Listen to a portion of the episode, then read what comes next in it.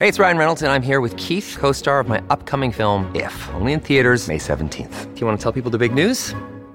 All right, I'll do it. Sign up now and you'll get unlimited for $15 a month and six months of Paramount Plus Essential Plan on us. Mintmobile.com slash switch. Upfront payment of $45 equivalent to $15 per month. Unlimited over 40 gigabytes per month. Face lower speeds. Videos at 480p. Active Mint customers by 531.24 get six months of Paramount Plus Essential Plan. Auto renews after six months. Offer ends May 31st, 2024. Separate Paramount Plus registration required. Terms and conditions apply if rated PG.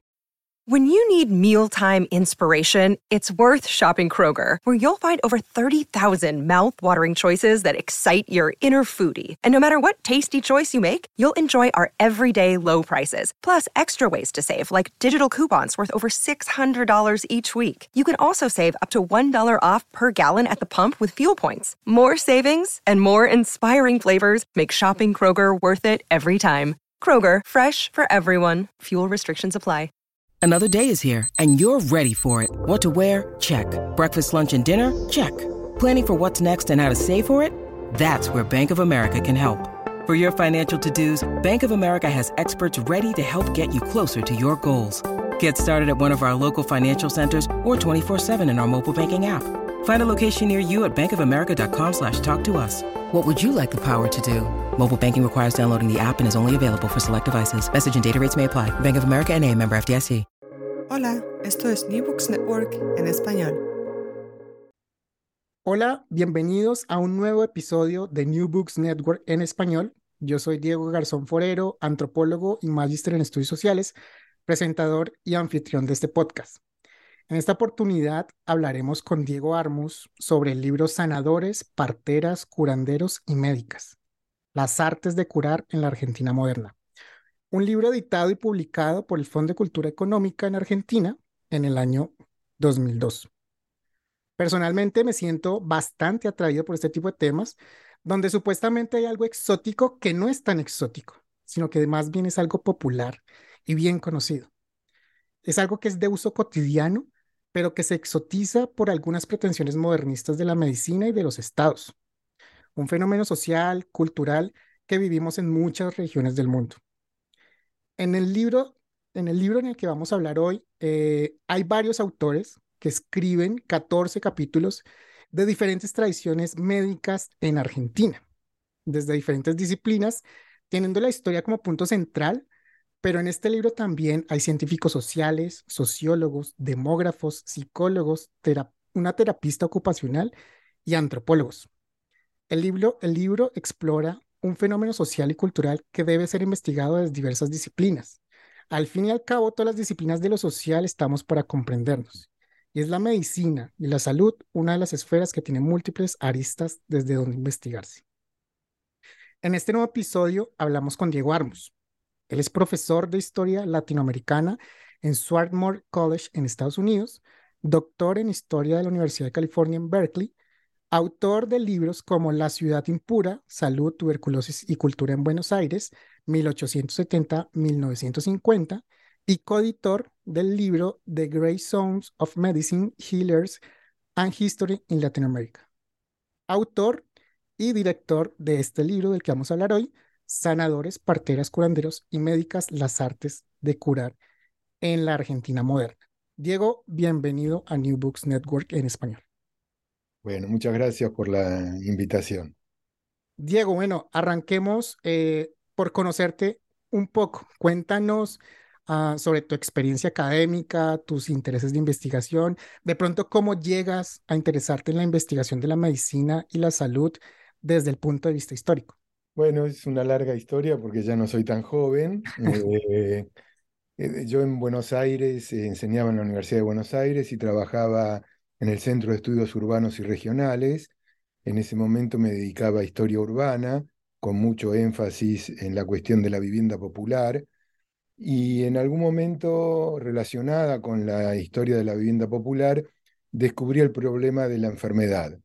Eh, y de la mano de ese problema de la enfermedad, especialmente en el periodo que va de fines del siglo XIX hasta mediados del siglo XX, encontré que había una enfermedad que me permitía trabajar eh, muchas dimensiones que quizás la vivienda per se eh, no lo permitía.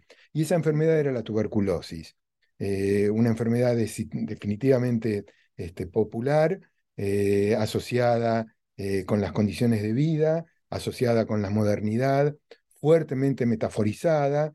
Y entonces, para ese entonces, definí, ya me estaba viniendo para Berkeley a hacer el doctorado, decidí que iba a escribir sobre, sobre esta enfermedad. en varios registros, el registro de la experiencia vivida de la enfermedad, el registro de la política eh, sobre la enfermedad eh, y los discursos que la mm, medicina eh, y otros modos de lidiar con el problema de la salud articulaban frente a esta enfermedad, que, para decirlo en términos sencillos, era la enfermedad dominante entre las finales del siglo XIX y comienzos del siglo XX. y finalmente las metáforas. hubo una autora que me, para mí fue central, en tratar de armar este modo de mirar las enfermedades, que es Susan Sontag.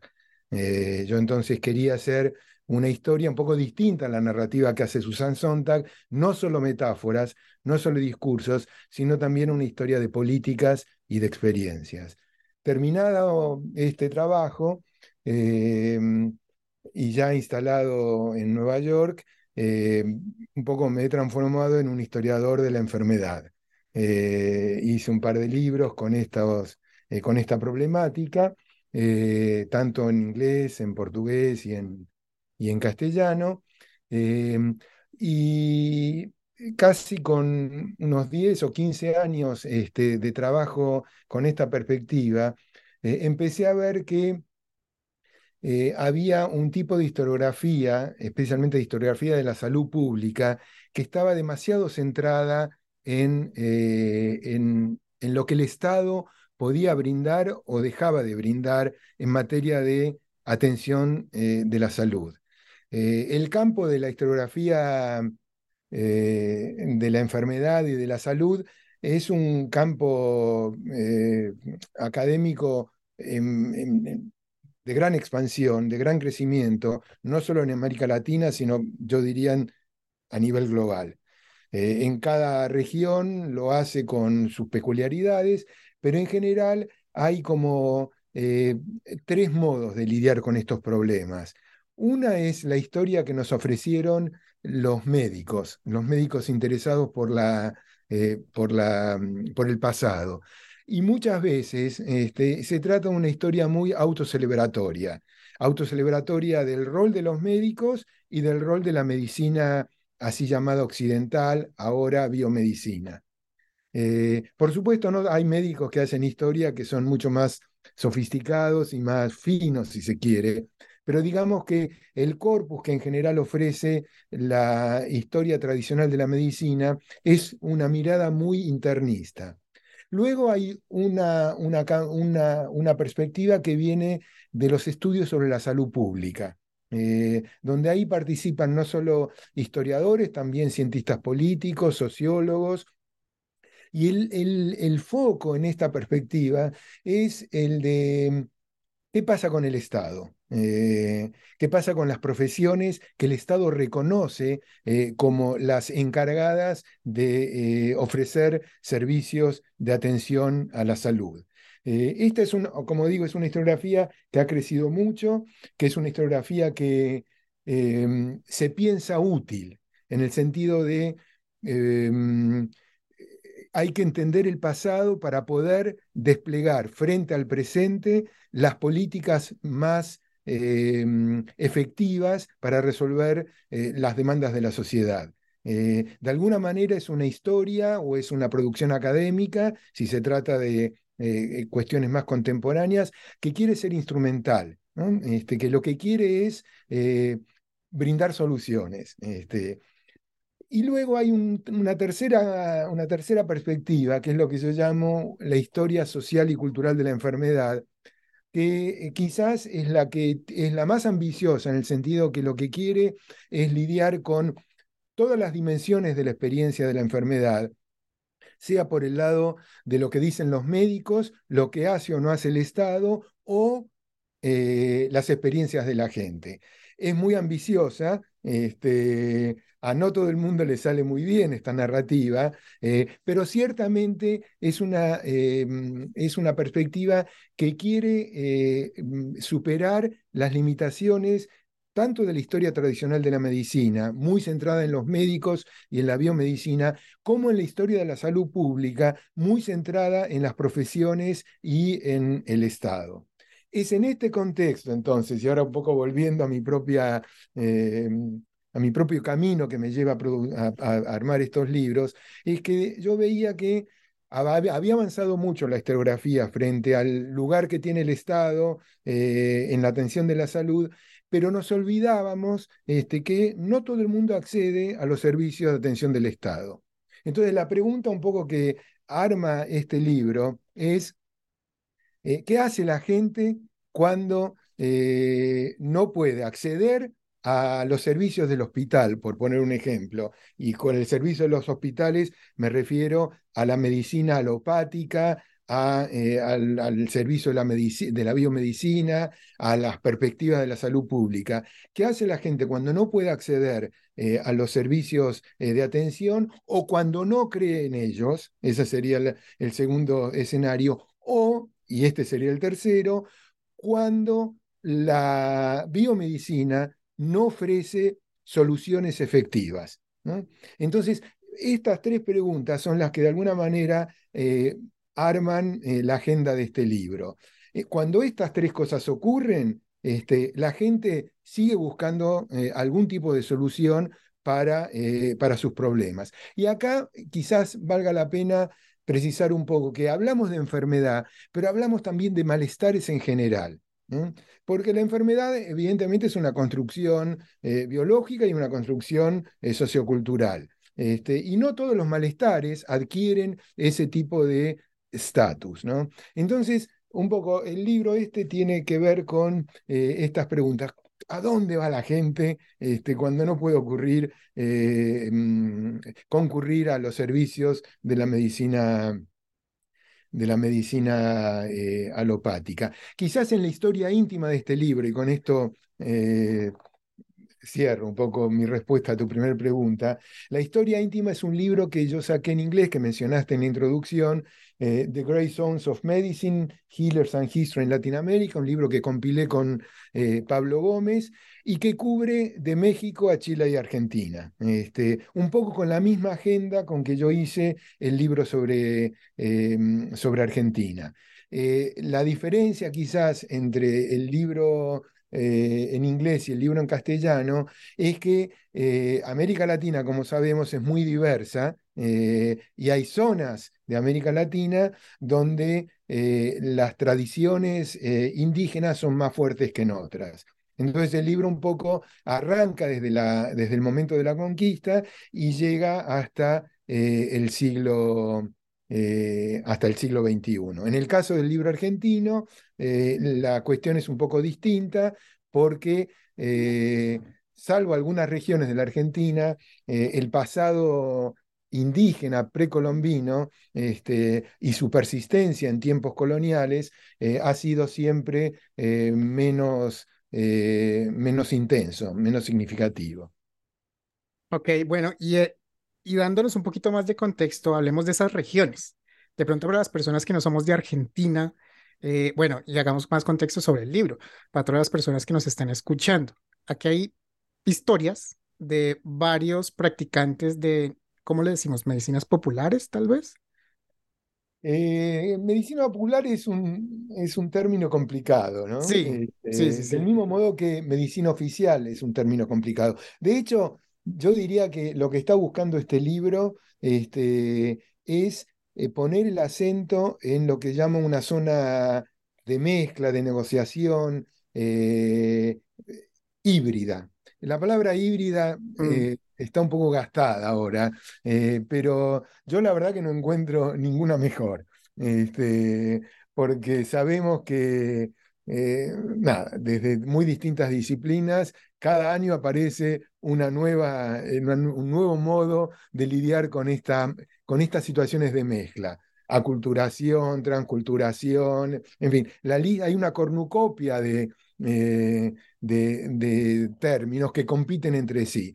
Dicho esto, ningún término es, particular, es eh, eh, definitivamente satisfactorio. Yo al día de hoy me quedo con hibridización.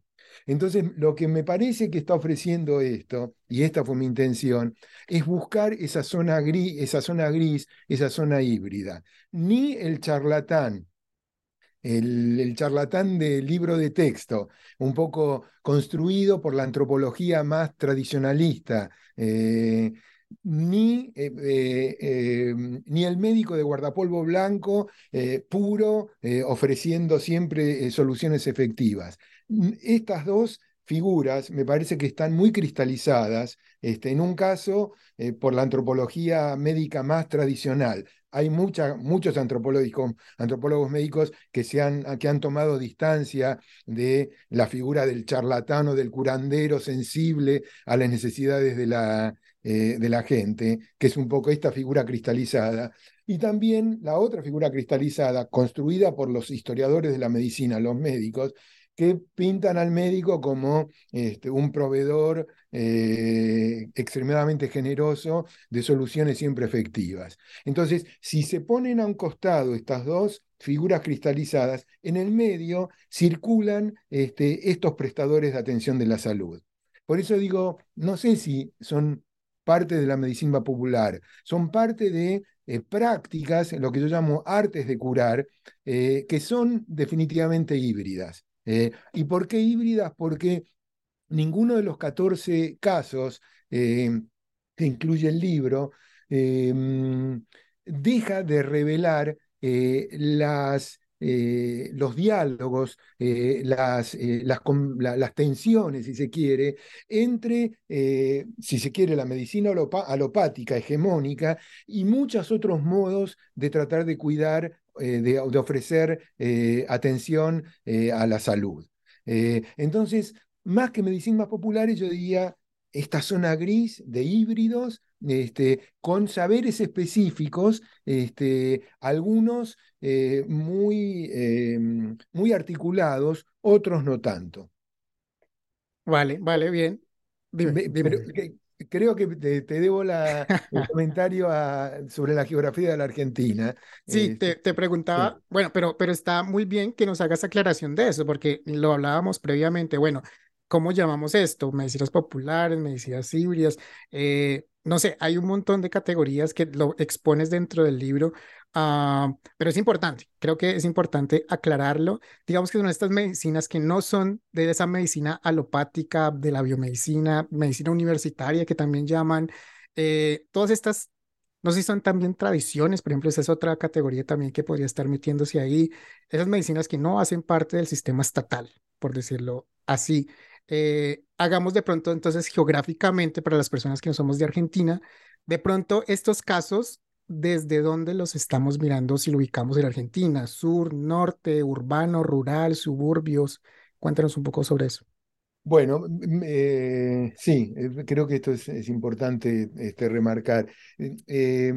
como probablemente saben, la Argentina es un país que junto con otros países de América Latina recibió mucha inmigración eh, ultramarina. Eh, y esto afectó fuertemente a lo que llamamos la zona del litoral, básicamente Buenos Aires y otras grandes ciudades también del litoral.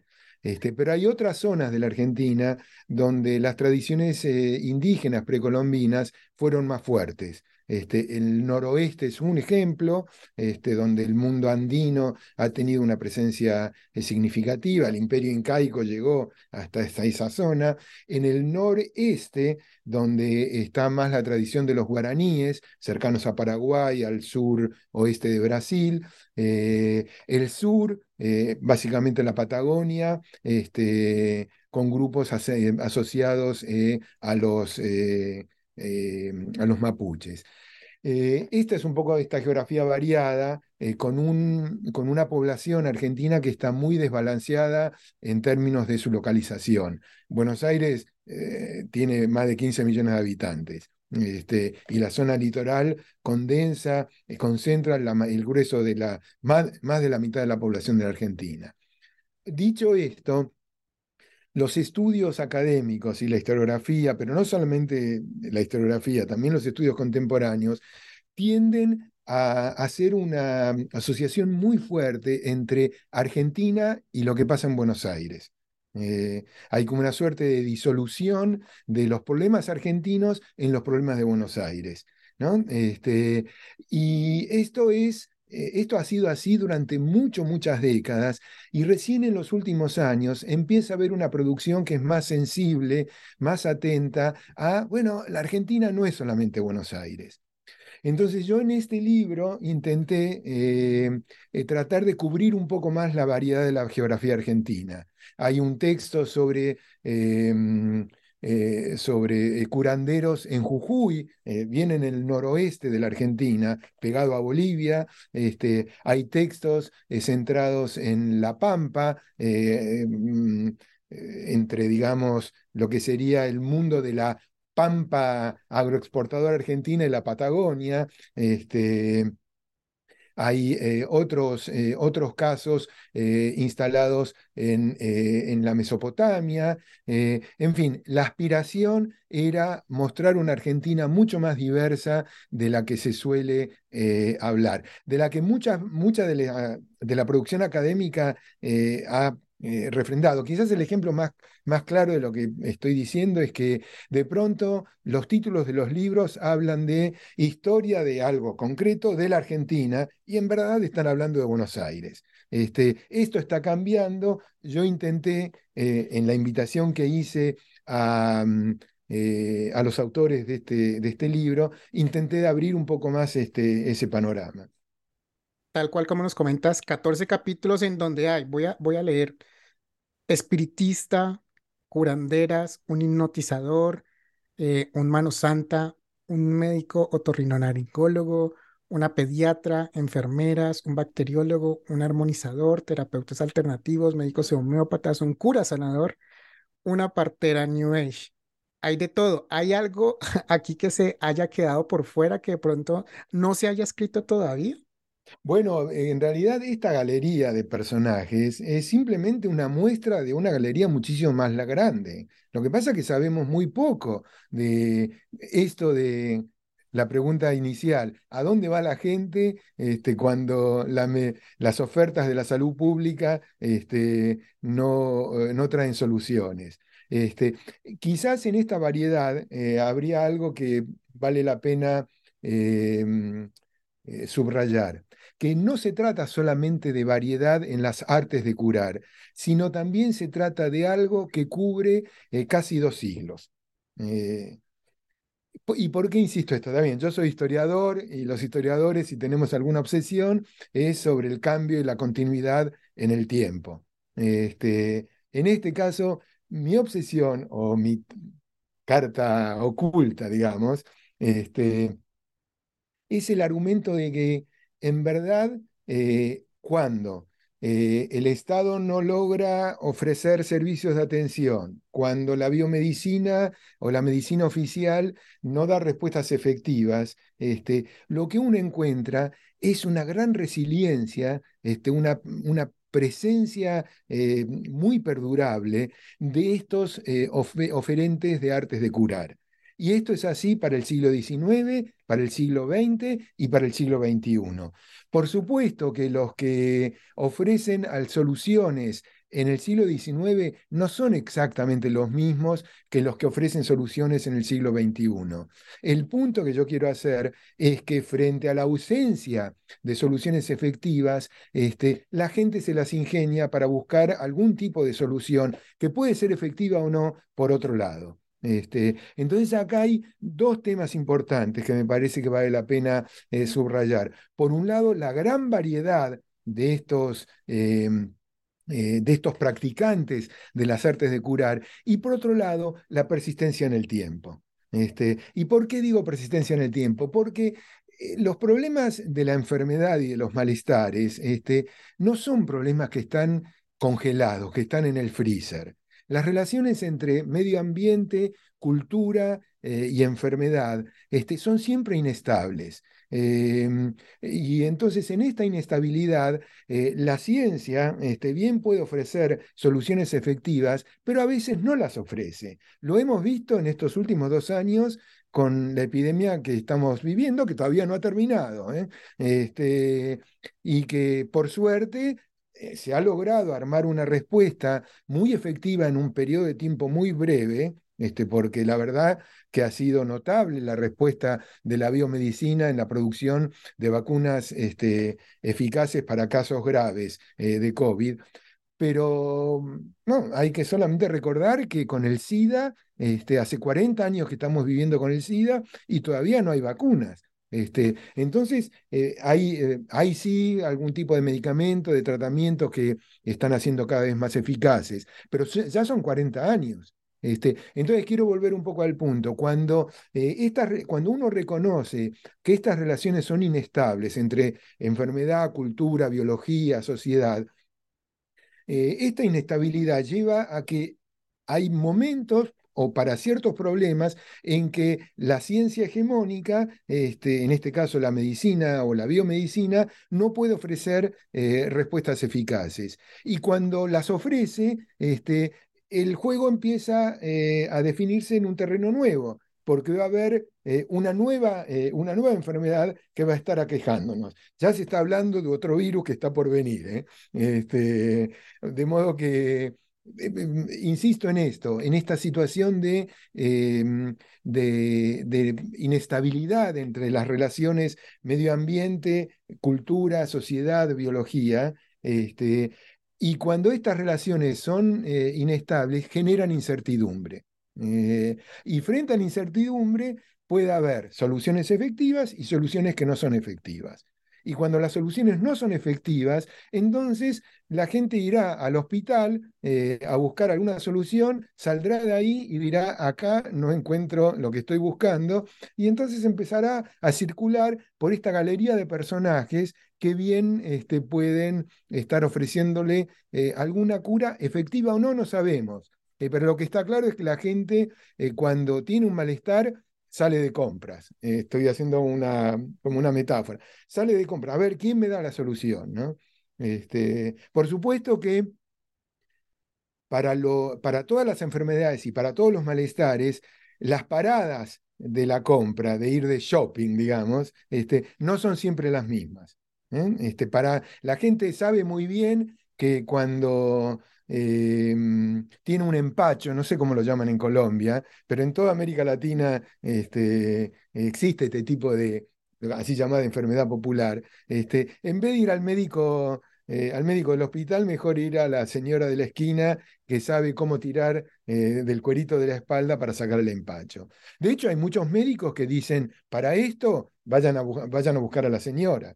Este, no todos los médicos, pero yo diría que cada vez más hay, hay médicos este, más abiertos, más flexibles, eh, más permeables a reconocer que la biomedicina eh, ofrece soluciones, pero no tiene la bola de cristal. Bien, nos metimos ahí en un tema que también te, que te quería preguntar, que eran los itinerarios terapéuticos. Claramente, eh, sí, yo de lo que estudié investigado también llamo eso un mercado de terapias, un, mercado en donde uno encuentra un montón de opciones y depende ese itinerario terapéutico de las personas, porque incluso no puede ser solamente una tradición o una forma médica de, que sea fácil de usar para una persona, sino que puede usar dos o puede usar tres o puede complementar con la biomedicina. Eso también está, está viéndose ahí reflejado ante esos vacíos muchas veces de los servicios médicos alopáticos. Sí, totalmente, sí. Es esto que, la antropología médica llama pluralismo médico, desde la perspectiva del enfermo, ¿no? Este, donde efectivamente, como vos decías, eh, hay complementariedad. Este, eh, y esa es una cuestión. Y la otra cuestión es que yo creo que eh, los itinerarios terapéuticos no son, eh, no sé si la mejor palabra es infinitos.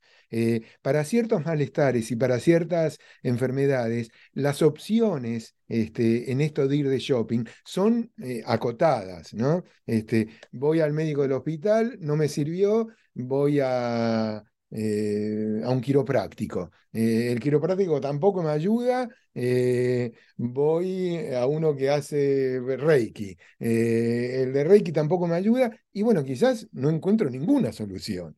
No es que es, es infinito el, el, viaje por las ofertas terapéuticas. Lo que, lo que, quiero decir es que para cada malestar o para cada enfermedad hay un viaje, hay un itinerario que probablemente sea específico, particular, ¿no? Em, casi todo siempre empieza en casa, este, en la medicina casera. Eh, y, eh, y, una vez que las cosas no se resuelven eh, o que empiezan a tomar un color un poco entre desagradable, peligroso, eh, etcétera. Eh, entonces ahí se sale del mundo de la medicina casera eh, y las trayectorias pueden ser muy, muy diversas. Ir derecho al hospital o ir derecho al farmacéutico este, de la esquina o ir, o ir a algunos de estos oferentes de cuidados de salud en la zona híbrida, en la zona gris. Este, pero creo que lo importante es tener en cuenta que en, estos viajes, estos itinerarios, este, no son, eh, no, no, siempre tienen las mismas paradas. Depende de cada quien, de cada persona. a partir depende, Yo creo que depende de cada persona, pero el punto que yo quiero hacer es que no solo de cada persona, sino también del malestar. Porque eh, si uno se quiebra una pierna, este, está claro que, eh, salvo que estés muy por fuera este, del, del sistema médico. Del siglo XXI, y que no vayas al hospital. Este, Así como el ejemplo que puse del empacho, que mucha gente directamente ni va al hospital para resolver el empacho y va con la, a la señora de la esquina, que, la comadrona, que es la señora que lo, lo puede ayudar. ¿no? Este, de modo que, bueno, eso sí, yo creo que no hay itinerarios eh, prefijados, eh, los itinerarios son distintos según se trate de, la enfermedad o del malestar. Em, y también creo que vale la pena, volvemos con esto, qué tipo de oferta de servicios hay. Porque una cosa es estar en una gran metrópolis, este, donde efectivamente puedo elegir entre el hospital, el, el consultorio privado del médico, eh, un servicio mutual o, em, eh, o un curandero. Y la otra cosa es estar, por ejemplo, en las zonas más pobres de esa área metropolitana, donde quizás no, el hospital está muy alejado. Entonces acá tenemos el problema de la accesibilidad. Eh, quizás hay una solución efectiva, pero e, e, esa solución efectiva no está al alcance eh, de todos. Y aquí entramos, naturalmente, en el problema de las condiciones de vida. Este, las desigualdades de acceso a la salud y todo esto. Efectivamente, sí. Otra idea aquí que también el libro nos quiere marcar y que tiene que ver mucho con esto es, eh, bueno, normalmente se asocia la biomedicina o la medicina universitaria por un lado y los otros tipos de medicina por otro lado. Pero no es tanto así, no es, no es una dicotomía totalmente alejada, sino que estas hablan muchas veces, tú lo decías, hay médicos que le dicen, mire, es que usted tiene que ir a ese médico de la esquina porque es que lo que usted tiene es para ese médico de la esquina, no necesariamente tiene que pasar por acá. O al revés, también puede pasar. A lo que voy es que hay diálogos, hay diálogos entre esa burocracia del Estado que, que tiene la, la medicina alopática como su punto clave, pero hay diálogos con esas otras medicinas, no, no necesariamente están totalmente apartadas. Y creo que el libro apunta mucho a mostrar esa, ese diálogo también. Eh, sí, sí. Eh, es, un, es un diálogo que eh, no es sencillo. ¿eh? Este, eh, hay, un, hay dos historias en el libro de, em, de practicantes de medicina oriental, de medicina de tradición china, en hospitales públicos de Buenos Aires. Y eso no es tan común. Este, yo me interesó ese caso porque ahí lo que está mostrando es que empieza a haber algún tipo de amplitud en una institución como es el hospital, este, pero que esto no está tan generalizado. Hay lugares en América Latina donde em, uno puede en el mismo hospital golpearle la puerta eh, de la oficina del médico de, delantal blanco y al lado hay alguien que ofrece eh, curas a, base de hierbas, herboristería.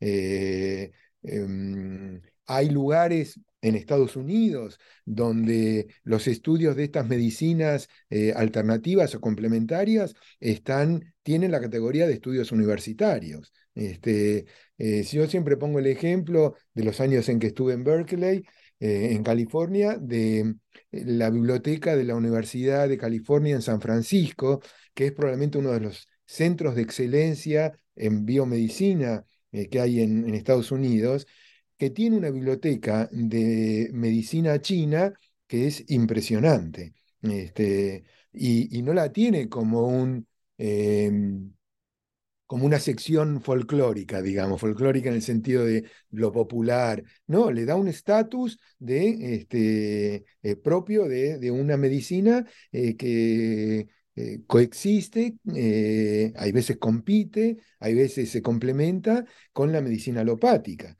Este, de modo que un poco la cuestión aquí es cuánto diálogo hay entre medicinas que vienen de tradiciones muy diversas. Está claro que hay una medicina que es hegemónica y que en algunas cosas ha traído enormes, enormes beneficios. Este, hay toda una corriente en la academia que es muy escéptica de la, de la biomedicina. Este, yo personalmente no me sumo a ese, a ese ejército. Este, no me sumo porque por una cuestión que para mí es casi como de sentido común.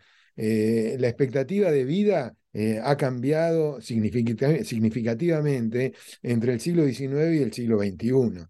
Este, esto no quiere decir que la biomedicina trae la felicidad de la gente.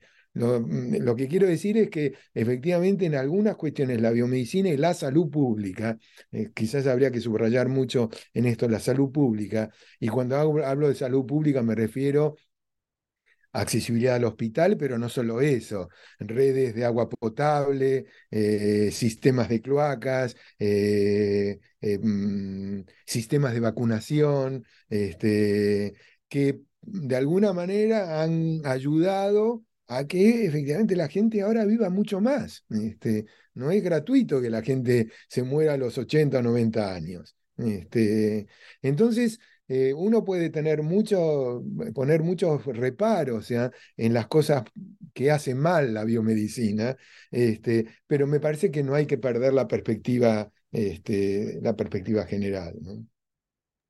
Vale, eh, bueno, ya yo creo que lo, lo, hemos desarrollado, pero no directamente lo has desarrollado. Te quiero preguntar por esas, las zonas grises. Esa es tu propuesta dentro del libro.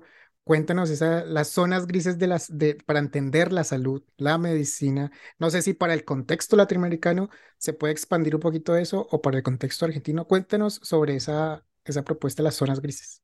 Bueno, lo, de las zonas grises es precisamente este mundo donde hay eh, oferentes de atención a la salud este, que no están necesariamente en el así llamado mundo de los curanderos o los charlatanes o el así llamado mundo de los, mm, eh, de los médicos de guardapolvo blanco, impecable, eh, donde son fuente de soluciones siempre efectivas. Eh, esa, eso es lo que yo llamo como la, zona gris, donde circulan eh, practicantes, este, mm, estos, estos, practicantes de las artes de curar, que no necesariamente entran en estas dos, eh, estos dos, que yo diría estereotipos, ¿no? Por eso decía antes, me parece que la figura del médico de, guardapolvo blanco y del curandero popular están totalmente cristalizadas, ¿no? Cristalizadas en el sentido que son incapaces de estar em, eh, en diálogo con, con, otros saberes y con otras prácticas. Este, em, hay lugares donde probablemente eh, la zona gris em, eh, es mucho más rica que en otros. Este, otra vez puse el ejemplo de la Argentina. En el noroeste argentino, con estas tradiciones andinas, es mucho más si se quiere, rica, ¿no? que lo que está ocurriendo en algunos lugares de Buenos Aires. Este, eh, precisamente porque la tradición eh, incaica es mucho más, este, la tradición andina eh, es mucho más este, fuerte, tiene mucha más presencia. En el, en el Caribe, este, que ha sido siempre probablemente el lugar del mundo donde más mezcla hubo. Este, el Caribe es riquísimo en tradiciones africanas. Este, pero también con la llegada de eh, migrantes, especialmente en el, en el Caribe eh, eh, inglés, en el Caribe británico, con la llegada de, de migrantes de, de, la India. Entonces ahí se suma otra tradición, que es la tradición de la medicina yurdeva. Este, y el Caribe también tuvo, tuvo culíes chinos. Este, Em, y entonces esto le agrega otra capa. De modo que hay zonas este, donde las eh, geografías, donde el mundo este de los híbridos, de la zona gris, es mucho más, este, mucho más eh, densa, si se quiere, y variada. ¿no? Este... Vale, vale. Eh, igual, muy invitados a las personas que nos estén escuchando que busquen el libro en librerías en Argentina. Me imagino que pues, del Fondo de Cultura Económica tiene alcance a toda Latinoamérica para que lo puedan encontrar en las librerías locales en su ciudad. Bien, vamos terminando el podcast. Yo soy de una escuela muy interdisciplinar eh, de formación. Quiero preguntarte por eso. Bueno, esto es un libro que tiene una raíz en la historia, claramente, pero tiene eh, otras disciplinas, puntos de vista, ya lo dije, de antropólogos, de sociólogos, de varias disciplinas. Esto, esto, esto, es una, esto tiene una intención, esto fue pensado así. Cuéntanos sobre esa interdisciplinaridad. Sí, fue pensado así eh, mm, por algo que, eh, que ya comenté, que este es un problema que recorre eh, dos siglos. Bueno, en el, caso, en el caso de la Argentina, ¿no? Este, podría recorrer mucho más en el Caribe, por esto que estamos hablando, con una historia más larga, eh, con tradiciones precolombinas, etc. Entonces, si esta es una historia de larga duración, eh, de cambios y continuidades, donde lo que se ve es la persistencia de, las, de esta zona de gris este, en las artes de curar, eh, los historiadores podían aportar eh, una parte de la historia. Este, pero eh, indudablemente que si yo quería llevar esto al siglo XXI, tenía que invitar a colegas este, que trabajan en el mundo contemporáneo. Y ahí es donde dije, bueno, si yo soy, si realmente soy consistente con esta idea de que se trata de un problema que cambia a lo largo del tiempo, pero que siempre está presente. Este, eh, tengo que llamar a sociólogos de la salud, tengo que llamar a psicólogos, tengo que llamar a etnógrafos, tengo que llamar a antropólogos médicos. Los historiadores solos no podemos resolver este, este problema. Y entonces, eh, ciertamente hice un... Eh, dediqué un esfuerzo particular a tratar de armar un elenco de autores este, eh, realmente eh, eh, variado en sus, en sus entrenamientos disciplinares. Este, me parecía que eso era importante y me parecía que también siendo la cuestión de la enfermedad y el cuidado de la salud un, un tema clave en la vida de la gente, este, me parecía importante que estuvieran los trabajos eh, muy más contemporáneos, este, que no era solamente una preocupación de los historiadores. Este, y contar todo esto diciendo, este, no, yo creo que efectivamente este es un problema que viene que está en el pasado y que sigue en el presente, contarlo así, desnudito, no iba a ser tan convincente como terminar el libro con eh, estudios de eh, totalmente contemporáneos. Muy bien, muy bien. Bien, Diego, muchas gracias. Bueno, no quiero terminar el podcast sin preguntarte, bueno, y ahora, bueno, ya salió el libro, ya lo pueden conseguir en librerías.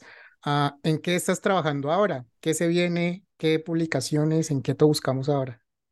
Eh, estoy con varios proyectos, eh, uno también con el Fondo de Cultura Económica, es un libro sobre enfermedades argentinas, esto es, enfermedades eh, de fines del siglo XIX al presente, pero el título, esto de enfermedades argentinas, no es que haya una viruela argentina o una tuberculosis argentina. El objetivo es hacer una discusión de enfermedades que está localizada.